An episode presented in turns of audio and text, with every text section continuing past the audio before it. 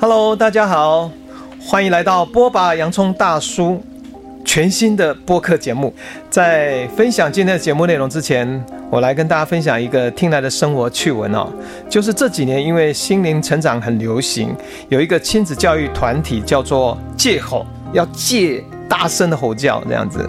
那有一群父母亲加入一个群组，每天只要回报自己有没有吼小孩，就可以把押金九十九块人民币领回去。不过呢，有不少的父母每天都在群里面忏悔。诶，从上面的小故事我们可以看到模式的影响力。有时候你就是知道自己想要跳脱某种行为反应，但就是做不到，然后一再的重复，很像中毒上瘾一样，怎么改都改不掉。今天我们要来跟大家分享怎么改变自己性格中、生活习惯中的有毒成分，重新迎向一个全新的自己。今天来宾是我多年的好朋友，他被誉为台湾的文案天后。他十几年来完成三十多本畅销书，最近的作品如《心程式想》《量子天命》《人类木马城市》《原生家庭木马快筛》等等。他拥有多重的身份，永远不断在跨界挑战自己。早期是作家、广告创意天后，也是旅行家，也是旅行家老师。这几年，他开始教授大家如何跳出原本的生命框架，活出创意人生。让我们热烈欢迎我的好朋友新平。大家好，洋葱好。新平，我们知道这两年全世界都因为疫情影响而改变了很多生活的模式哦。那其实，在工作上也发生了很大巨变，有些人。呃，在工作上是失掉了他们工作转职，那也有些人开始转向内在的探索。其实想第一个想问新平，怎么来看到这个全世界这种全球性的转变？那面对这样的转变，有一些什么样的可以调整或是自处？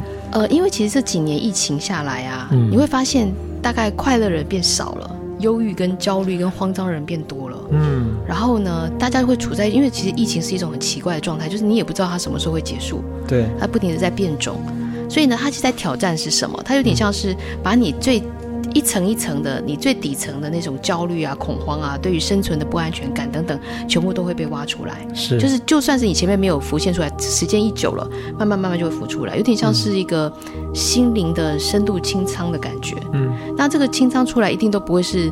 不会是快乐的，因为在这种氛围底下，大家可能就很焦虑啊。到底这个疾病，因为它第一个直接影响到就是健康、是生命、生死这些课题，那就会直接触及到人们的最基础的，也是最深层的恐惧，就是活不下去，能不能活？这种最基本的一种生存的焦虑跟担忧。那这种生存焦虑跟担忧呢，其实。每一个人就程度会不同，嗯，所以我会说，其实在我在前年写的那个人类大艺考，在疫情刚刚开始的时候写那本书的时候，其实在提醒大家说，这个疫情可能不是短期之内，那时候才二零二零年四月才出了这本书，对，你看距现在已经将近二零二一二二。将近三年时间，uh huh. 然后那时候就已经跟大家讲说要做做好自己的心理的准备，怎么准备等等。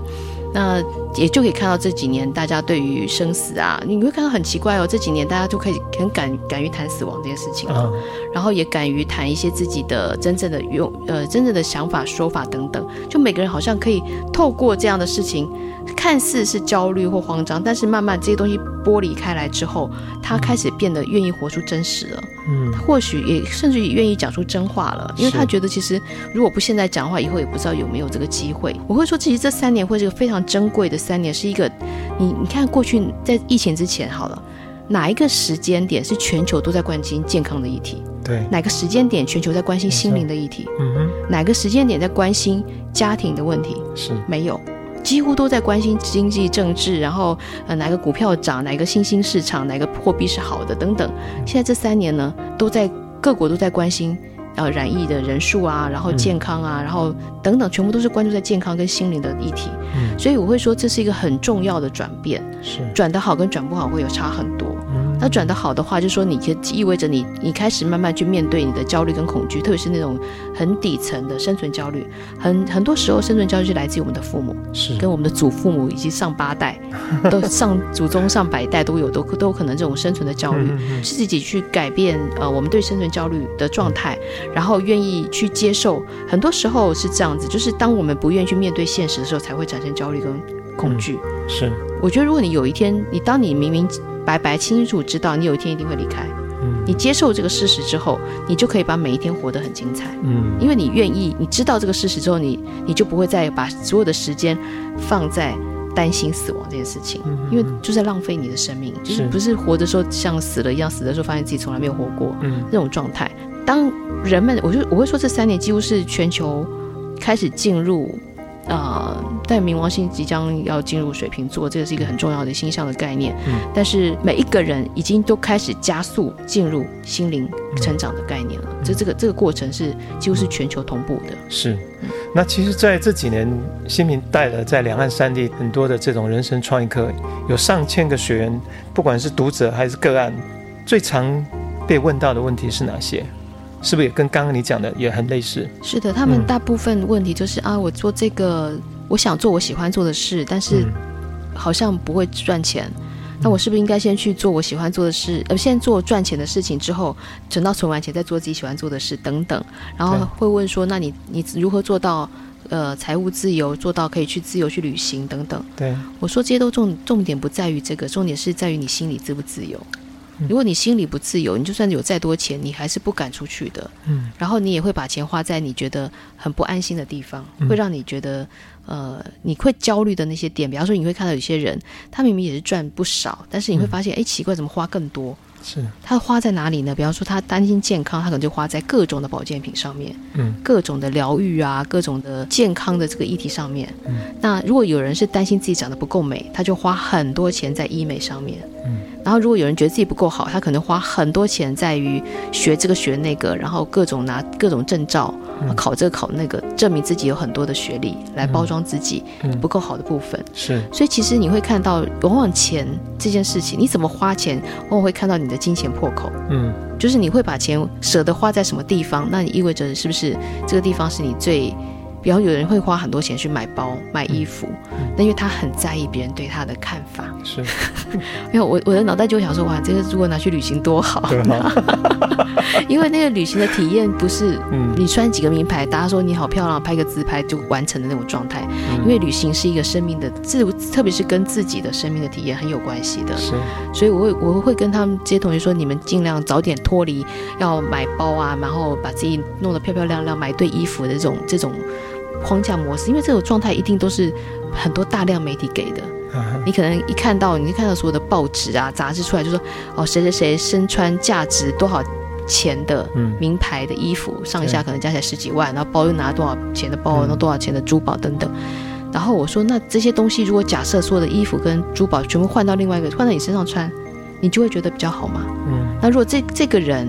因为穿这些东西你觉得很棒，他如果有一天他身上都没有，都是穿一件很简单的一个白白色的套套装好了，或者一个一件睡衣，你就觉得他不值不值得那个价值吗？嗯、我说能不能从物质这件事情能够跳脱出来看到实相，很重要，不要再被这种呃，我我常会说，其实这种数字化的东西会让人麻木，是，就是你你会认为人人生命的价值就是在这几个数字上面。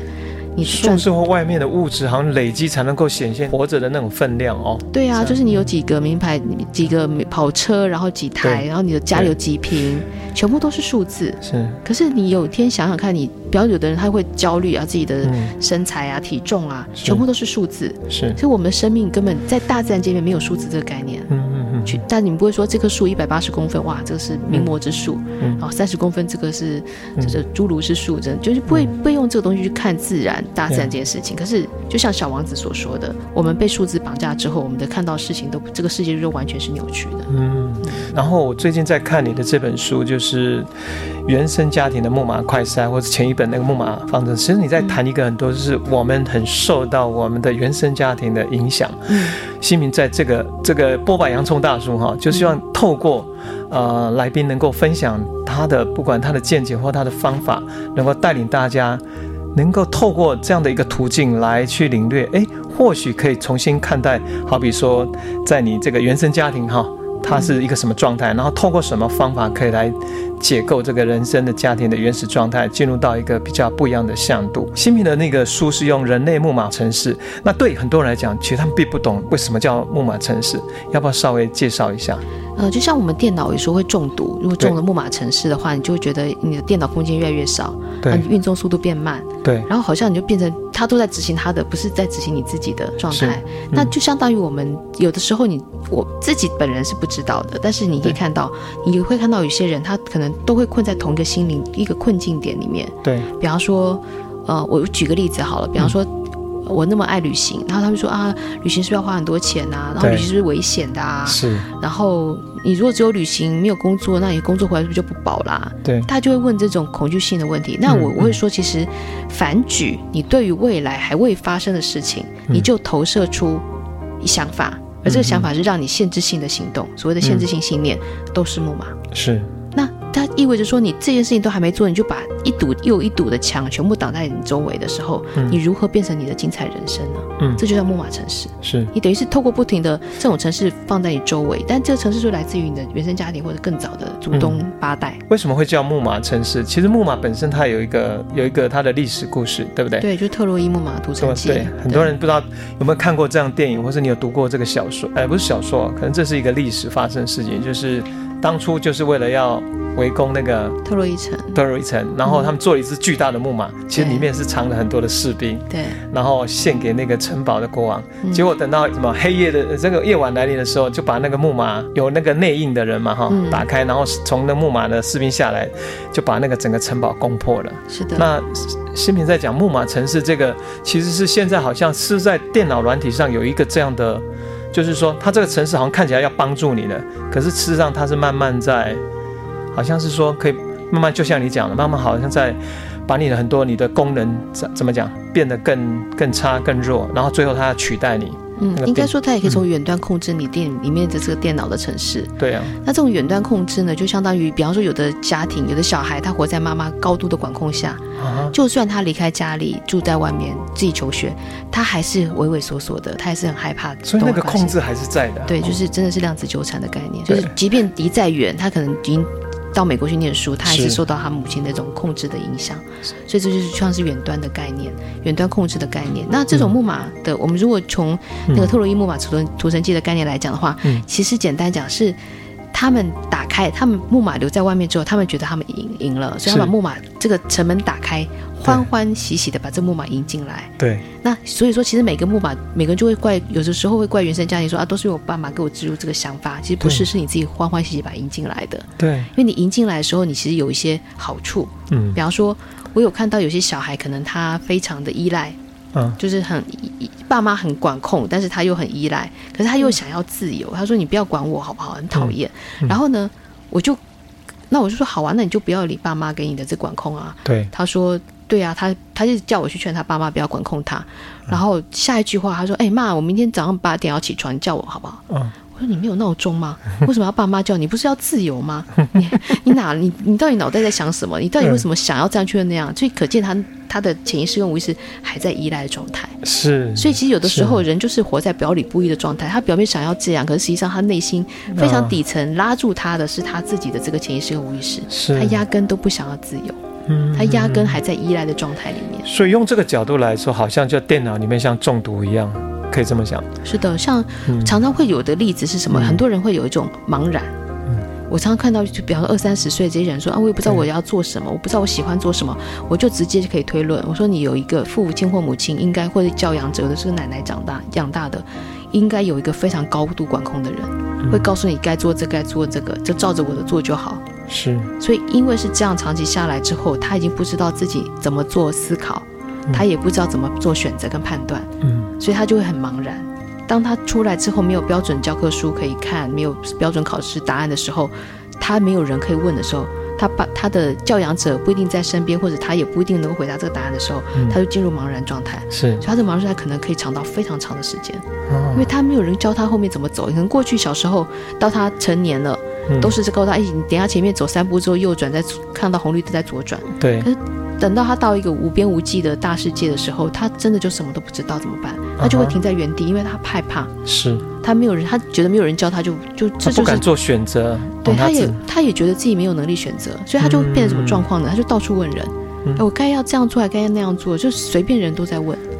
路见到路人就问路人，嗯，即便他不懂这个东西。嗯、所以他整个整个把生命权都都交都遗失掉了。对，这这这真的是原生家庭造成的问题。是。那所以当不管，因为其实这个也是我会说是普遍的焦虑，父母本来就会这样。可是我们自己如果早点觉知的话，你就要尽早，从现在开始不要再问人，从现在开始清清楚楚、明明白白你的选择是什么，你有哪些选择，你决定要什么样的结果，而重新。决定自己要的结果是，这也就是我接下来想问说，如果他妈妈已经明白自己处在这样一个所谓木马城市的一个中毒情况，受原生家庭的一个负面印记嘛，哈、嗯，那我们如何能够来说做一些开始转变？那你接下来一本新书就是刚刚我们讲的那个木马快筛，嗯，好像提出了一些方法，嗯，可不可以简单的介绍这几个方法？可以怎么样让它可以转化，就是可以作为自己的主人，然后往前迈进。嗯，因为它方法有很多，在里面有比较所所谓是比较呃深度的方法，有点像是你要做快筛，还是要做 PCR，嗯，还是要做那个抗原检测，这是有不同的层次。是那。比较简单的方法就是，你只要从你提出的问题、嗯、问题本身就可以找到木马了，就这个问题问句的本身就已经可以找到木马。这是书里面有很多的这样的例子。嗯、那比较完整的，就是所谓比较抗原检测的方式，就是最、嗯、最根本的部分，那就要去呃把你的三代家族史写出来。哦，对，那这个我我们听我应该做了好几百个个案了。是，比方说有人说他呃写，比方他先生，这我在书上第一个例子就是，当时是一个朋友的同事。对的真实例子，然后，呃，我看到他的问题这么多，比方说他有自己有身体上的问题，他先生有身体上的问题，然后夫妻之间的关系的问题，他跟同事的问题，你会发现有的人问题就是一串的。然后呢，我就非常明显知道他的原生家庭问题，所以我就说，那这样好了，我基本上要他写出三代家族史的原因是要写给他自己看的，是不是我给我看的？因为我基本上我都已经大概知道他会是什么模组而产生的，是。所以当他三代家族史写出来，我请他三代家族史写的部分是说他的呃，比方说职业、工作、感情或者是重要的一些事件记下来之后，我就说，然后包括他自己跟他现在的问题的。发，比方说他的伴侣或孩子好了，嗯，我就会拿一支红笔圈出来说：“你看，你这个问题是在这一代跟这里跟这里全部都是一样的。Uh-huh. ”他马上可以看到说原来是这样子来的。Uh-huh. 他会看到那个被继承的部分。Uh-huh. 比方说他的爸爸妈妈吵架的模式跟他跟他先生吵架模式是一模一样的。是。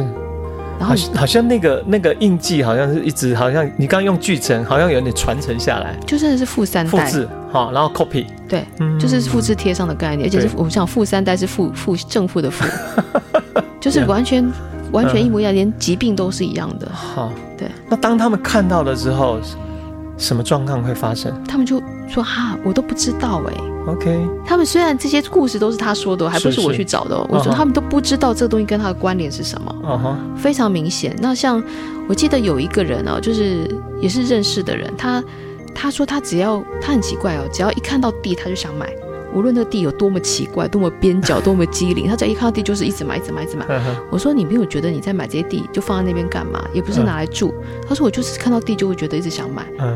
然后后来去查到他的三代家族史的爷爷的部分啊，他爷爷就是当时是大地主，哦，然后呢，在一夕之间，所有土地被骗光了，哦，然后是含恨而死的，哇，所以那个印记一直在他脑袋里面，然后他就开始不自主的一直买地，一直买地，即便那个地根本跟他没有关系，嗯嗯嗯，所以你会知道那个印记有多深吗？呀、对，但是他自己不自觉，是，嗯，那到他的自觉说，哇，原来刚刚像你讲那最生动说吵架模式，我现在跟先吵架模式跟我的祖父祖母吵架一样，他有这个自觉之后，接下来可以做什么？他必须要知道哪些是他要，哪些不要的，嗯、因为其实上一定有好处跟坏处嘛。是，比方说他。呃，我举例来讲，可能父母对金钱上有有焦虑跟恐惧的时候，他都会叫孩子要省钱，不要花乱花。嗯、但是他这也是一个限制性信念，他就觉得说钱是拿来省的，钱是不是拿来创造的？嗯，这是两个完全不同的概念哦。嗯、当他认为钱是省的时候，他就只会选择安稳的工作，他压根不敢去做创造性的工作。嗯，他就算有个创造性工作到他面前，他觉得啊，我我我我配不上，我我觉得我没有那个天反天才跟天赋，嗯，他就挡掉了。但如果认为，如果他是一个有创造性的想法，他认为钱不是省下来的，他就会开始从零，他会很快有从零到一到无限，因为他都可以随时点石成金，然后开始用创造的方式，那真的是无上限的。是，所以这是观念的概念。嗯，可是当他在省的时候呢，好处是什么？他其实不太会饿死，他还有基本的生存金。嗯，但是他。造成的问题就是他不敢做开创的东西。嗯，那我会说我自己原生家庭也很特别，因为我妈妈也告诉我钱是要省的。好，然后。爸爸是比较属于开创性的，是。对，所以你要么就很糟，两个缺点你都继承到，对，就是开创，但是呃有时候会过度大胆，有时候会有一些失败的状态，嗯、然后有时候过省会导致导致自己的过度的苛刻自己，嗯、是，但是我我后来学会把这两个的优点继承下来，呀，对你其实最重要的就是，其实每个家庭一定都有所谓的没有完美的家庭，是，你要把这个事情对你造成正向影响跟负向影响看清楚之后，你要懂得去把负向转成正向，嗯，然后把正向。发挥光发发挥光大。的部分是说，嗯，比方说像我就不大会乱花钱，嗯，就比方说，但除了我妈会说我是那种花大钱省小钱的人啊，因为我旅行就是一大笔大笔，对。但是我会跟她说，其实我就跟她讲，从我旅行到现在，我每一次旅行回来，我写的书的收入跟演讲超过我旅费五倍，对。目前为止统计下来都是。而且你有些旅行是自己带团啊，对。对啊，也不用花钱啊，所以我说从头到尾。都不是你们所说的旅行是花钱，嗯、旅行对我来讲是创造，可以去转化。原本是花钱，可是透过的创造，对，它可以两个把它结合起来，而且是创造比原来多很多的。而且那个生命经验根本就是不是用钱可以来来计算的，是，它是一辈子的资产。所以有些观念，当你发现它是一个限制性信念，就是很简单，嗯、你只要把你你认定的那几个想法跟座右铭，或者来自于父母的一些说说法或说辞的时候，你看一下，这个会让你更敢。尝试还是更不敢去尝试，嗯，你就可以做一个简单的快筛。哦。对，那快筛之后，剩下就是要每天持续的练习，还是还有其他的什么样的一些？有，比方说不同的方，嗯、比方说茫然模组的人，他就因为他都没有从小到大没有任何他可以做主思考跟学习那个选择的机会，嗯、所以他必须要就做一件事情，就是第一个，他从此以后不能再问任何人问题，是。他必须自己去找答案，嗯。然后这是一个很重要的练习，它必须持续二十一天，因为它要维持它的脑神经的新的回路，它必须要有二十一天，二十一天不能问任何人问题，他必须自己去解答，嗯、有任何问题去解答，他自己慢慢先拿回他的问题解答权。嗯、然后第二个，所有他不懂的东西，就去找答案，自己去试试看。不要去问任何人意见。嗯，他慢慢慢慢，他会发现他原来自己是不是一个解答者的时候，甚至他就不用再创造这么多问题的时候，他这个是这个模组才把它改变。嗯、那这个模组改变呢，其实最重要的是说，你会发现，我会问他说，你是不是一直要透过问问题？你知道过去有一种过勤学好问。我常会说，为什么要好问？你为什么不自己去找答案呢？就他们真的有一种观念，就是什么事情都在问，以至于他不思考。是。就我在带团很有一个这样的经验，比方说我们进到一个，嗯、你知道所有的饭店都是新的嘛？对。就大家几乎都没有住过这个饭店。对。然后就会开始群里面就有人说：“老师，吹风机在哪里？老师，那个插头在哪里？老师，那个吃饭的地方在哪里？”我说：“你自己没有腿，不会自己去找吗？你自己就可以去找。”我说：“你进到一个空间的时候，你就会自己自己去找，你不是拿来问的。”是。我说，今天如果你每件事都问的话，如果有一天你到达一个荒荒岛，没有人问的时候，你怎么办？你就不用活了。嗯、我说，从现在开始不准问问题，嗯，就是你进去之后，你要做也不准问导游，嗯，也不准问服务生，也不准去打电话问柜台，你要什么事情就自己想办法去问，嗯、想办法去想办法继续找到答案。嗯，我说这个东西太重要了，嗯，你怎么到现在还在一直问问题？是，但他就是其实简单讲，他是透过问问题来建立关系。嗯，他觉得你我有问，你有答。像小小小孩就说：“妈，这个是什么？那什么？”他就一直问，他就有一种情感的依恋。可是我说这种情感你也要看场合。对，今天如果你自己出来旅行，还一天到晚问别人，别人不会觉得很烦吗？是，对，大概这个意思。所以我们刚刚这样从这样聊过来，你看，如果从这个书里面，或是你刚刚举的例子，其实好像人。在面对自己的，不管受原生家庭，或是你长期以来的，不管是生存焦虑，或是一些工作情感的一些不顺，其实可以有一个部分，像你刚刚描述，就是透过如果你了解自己的过去背景，然后首先来一个就是自觉哈，发觉哎，到底发生什么？呃，好像有这个复制的情况。然后第二部分就是刚刚新民讲说，有自觉之后，慢慢你就要从这个你得到了好处坏处里面，你要做选择，最好的方式把这个好发挥，然后把负向或是缺点能够融合起来。来变成转化它，对，然后那第三个很重要，就是一个负责任态度，就是不是什么事情都要找找老师、找上司，而是应该慢慢问这个问题，同时出来的时候，自己去用自己的力量，负责任的去寻找出解答，找出属于自己的一条路。对，我觉得这种。找到自己生命的力量跟主轴很重要，否则他就会在关系上，他会不停的索求，然后不停的控制，比就是情绪勒索或者控制，嗯，等等，然后呢，对自己的事情也很不自信，或者是不愿意负责任等等。那我先讲一个比较常会问的问题，就是拖延症。就很多事情有人会拖拖拖拖到后面才做，或者甚至就不做了等等。好多人都会这样哎。对，然后我就在书上有提到拖延症这部分的原因，是因为是他。呃，应该说从小的大家共同的经验都是，我们都要被逼着要写作业、要考试等等，所以我们就不喜欢，压根不喜欢做这个事情，所以我们都拖到最后一刻嘛。嗯，拖到最后一刻，他还是得做，做完以后，所以久了以后，嗯、我们一方面是像茫然模组，所以我们也不知道自己要做什么。对，所以呢，以至于我们可能工作上或必须要做的事情也都会拖到最后一刻。是。然后我当时就问了一件，我做一个很大的破解，我说：“请问，如果这个事情很快做完，你觉得最大的问题是什么？”嗯，他说：“无聊。” 好了，你现在知道问题在哪吗？Uh huh. 因为他觉得只有这件事情之外，他不知道他能做什么。是，我说，如果说你今天，我今天带你去环游世界一个礼拜就好了，或是八十天也可以。Uh huh. 玩完以后，我就不相信你会拖延症。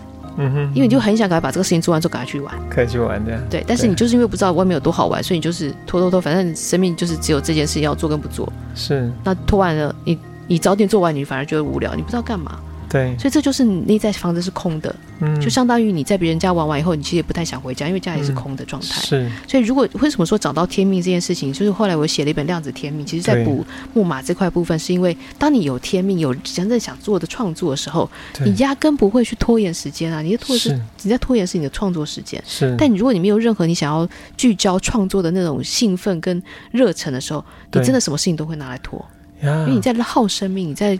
在过日子，因为他不知道生命下一片刻要做什么，所以回到人不是只有自觉，然后发现自己问题。当他解决问题之后，他还有个部分很重要是，他如果带上就是你说的像自我发现、追寻真理，然后有为自己人生方向开启、负起责任，而且愿意选择，可能是老天赋予他的这种所谓天命，或是自己的才能，做出创造的人生。对，我常常说，就是呃，木马跟天命的概念就像是有卸有补。中医讲要你要把这些障碍部分卸掉。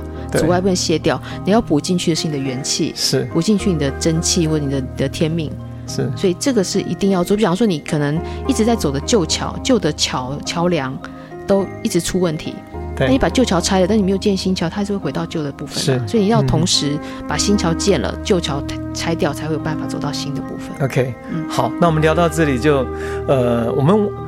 稍后我们还要跟新民再聊另外一集，就是在做所谓的这个所谓搭新桥。那旧桥的这个部分，其实应该是不是新民来带大家来做一个简单的练习，或是可以帮助大家，可以就是把负向的这个印记稍微做一些扫读的这个这个一个冥想。好，那我等下带大家做一个可以每一天。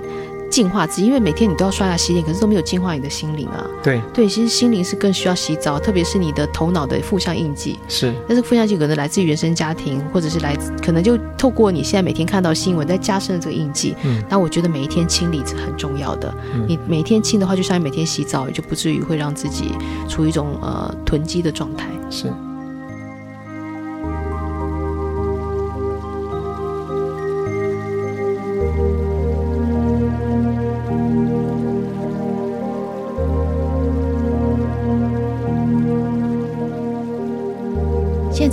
进入原生家庭木马快筛的心灵净化冥想，准备好了吗？我们开始。我们想象我们坐在一个草原上面，所有的雨滴打在身上，慢慢的净化到你的每个细胞，像清洗也像冲洗一样的，把所有藏在细胞里的负向印记跟振动频率，一滴滴把它渗透下来，过滤出去。跟着音乐的节奏，一滴一滴的，很深层的，把这些印记排除出去。记得用开心的频率来取代你原来焦虑、忧伤、烦恼的状态。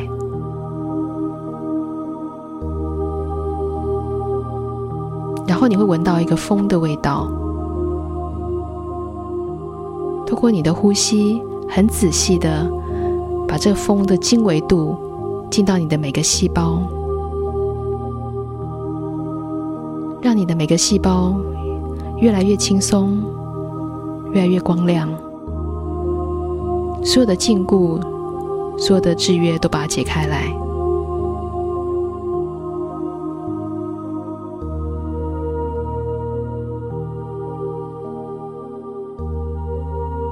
很好。我们把所有东西再卸掉一次，相当于从头顶有一张 X 光片，慢慢的扫下来，所有负向的印记全部都粘在这上面，让这个光板慢慢的移下来，然后把它卸除到大地里面，一次比一次更干净、更轻盈，把自己扫到全透明。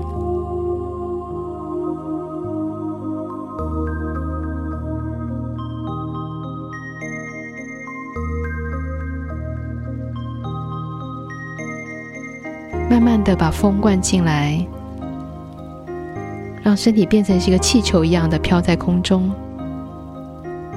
所有的重量通通放到地面上，然后你越来越轻，越来越高，越来越广大，仿佛你就是整片的天空，包含了所有的云。还有这地面上的万事万物一切，还有无尽的星辰、日月，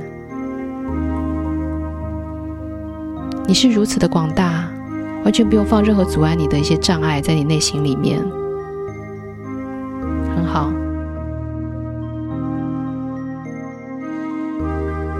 记得跟着音乐，越来越扩充，越来越大。仿佛你就是整个地球，整个宇宙。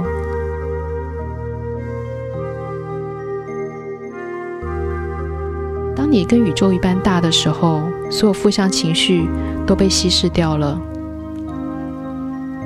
就相当于一滴黑色的水，在大海里很快也看不见了。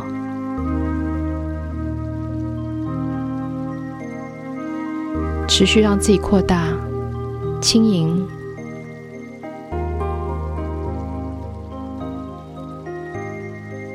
让一些彩色的光进来，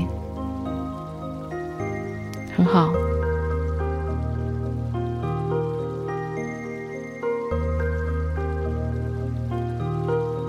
我们加点快乐的因子，仿佛你在云端上跳舞，更自由一点。每个音符就是一朵云彩。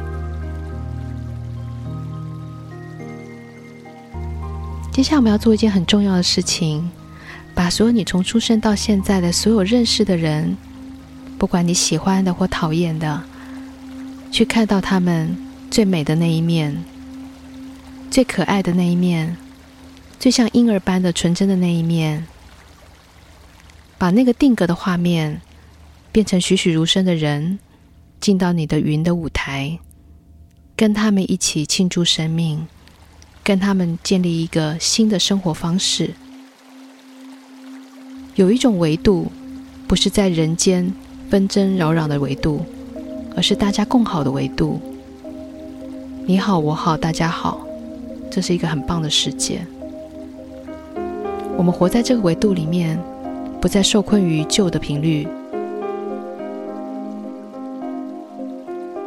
记得，当我们上到这样的平台的时候，把所有的旧的模组在地面上瓦解，回归大地。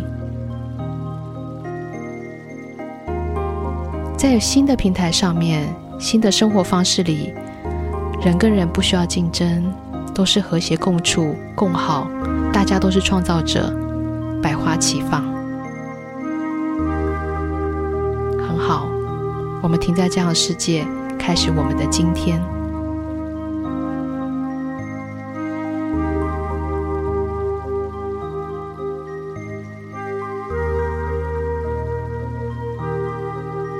刚刚我们跟心灵做了这个心灵扫多的练习哈，那我想大家应该也学习到，呃，从我们刚刚聊天的这个心灵写的这本书啊，我们应该发现自己身上与原生家庭留下的所谓负面印记，其实我们知道自己还是有机会能跳出原本负面的一个人生剧本，就算我们手上拿着一副烂牌，都有可能把它打好，成为人生的赢家。只要我们先认定自己中了哪些木马程式。然后有意识地改变它，恢复我们的原厂设定，就能活出真正的创造力，活出无限的自己。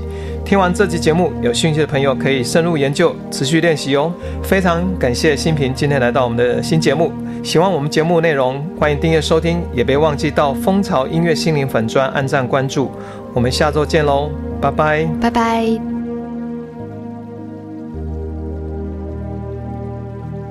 我们听到的这首曲子是由日本作曲家织浦生司谱写的曲子《西之铃》，收录《生于》这张专辑。